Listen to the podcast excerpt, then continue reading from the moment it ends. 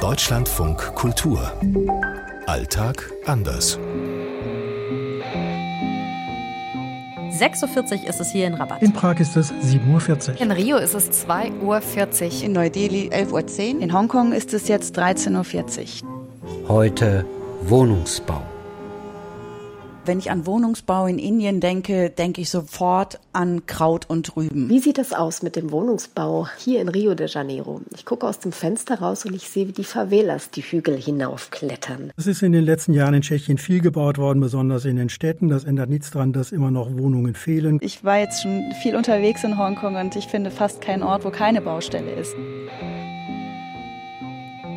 Viele Vororte zum Beispiel von manchen Städten wie Rabat oder der Wirtschaftsmetropole Casablanca bestehen aus wirklich wild gewachsenen Häusern, Steinhäuser, teilweise tatsächlich Blechhütten. Und was in Marokko jetzt passiert, ist, dass man versucht, sich von diesen Bidonvilles zu befreien und versucht, diese Menschen umzusiedeln in von der Stadt, von der Kommune gebauten festen Wohnungen. Die Favelas, das sind ja Häuser, die meist selbst gezimmert sind von den Bewohnern aus der Not heraus, weil es eben keinen sozialen Wohnungsbau gibt.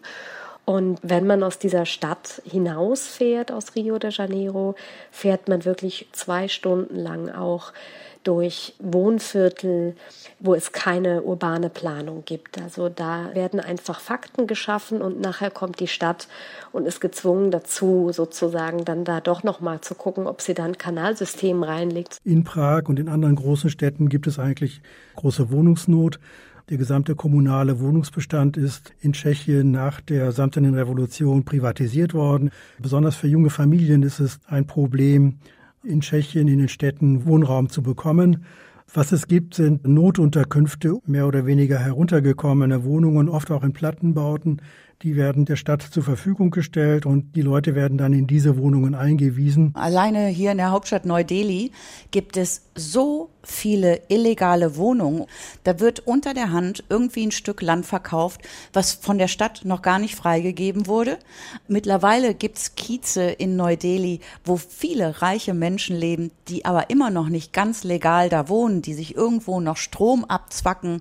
Also es ist sehr häufig, dass hier in Neu-Delhi einfach auf ein etwas älteres, baufälliges Haus noch ganz viele Stockwerke zusätzlich draufgebaut werden. Das sieht in Hongkong oft irgendwie aus Laienaugen sehr provisorisch aus, wie die hier bauen. Man sieht hier dann zum Beispiel Eisenstangen emporragen in alle verschiedenen Richtungen, Holzlatten, die kreuz und quer liegen. Es sieht irgendwie ein bisschen ungeordnet aus. Und wir haben, das ist auch wirklich sehr markant in Hongkong, immer diese Bambusbaugerüste. Und zumindest bauen sie ja hier in Hongkong auch wirklich sehr, sehr hohe Hochhäuser. Hongkong besteht ja fast nur noch aus Hochhäusern. Eva Lambi-Schmidt aus Hongkong. Silke Dietrich aus Neu-Delhi. Aus Prag, Peter Lang. Anne Herberg aus Rio. Aus Rabat, Dunja Sadaki.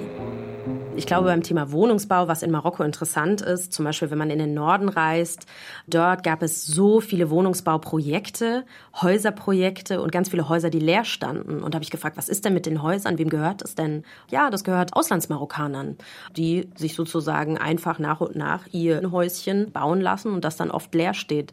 Manche denken, dass sie ja zurückkommen irgendwann, wenn sie in Rente sind und dann merken sie, na, es geht nicht mehr. Man hat ja doch Enkel und andere Familie, die jetzt in Deutschland ist oder in Frankreich oder in Italien oder Holland